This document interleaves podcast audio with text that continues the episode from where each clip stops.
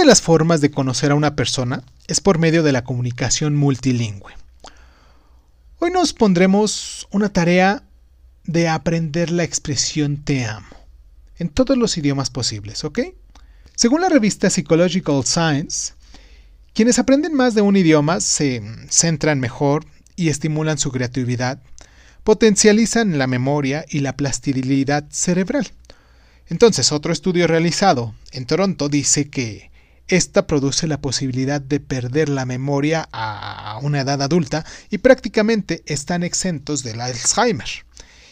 Y pues, como ves, aprender idiomas no solo incrementa tus facultades mentales, sino también tu comunicación y tu memoria.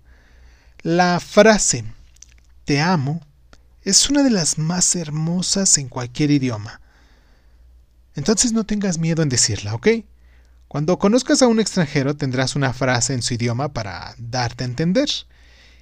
Este sería el comienzo de la posibilidad de conocer algo más de lo que este mundo te ofrece. En Internet o valiéndote de ciertos diccionarios que ahorita ya traemos en la palma de nuestra mano, encuentras cómo se dice te amo en francés, en alemán, en ruso, en árabe, en sueco, en portugués, en náhuatl, en italiano, en tantísimos idiomas. Y pues no queda más que salir y divertirte, ¿no? Te dejo la tarea que investigues cómo se dice en cada idioma diferente y me lo dejes en los comentarios, ¿vale?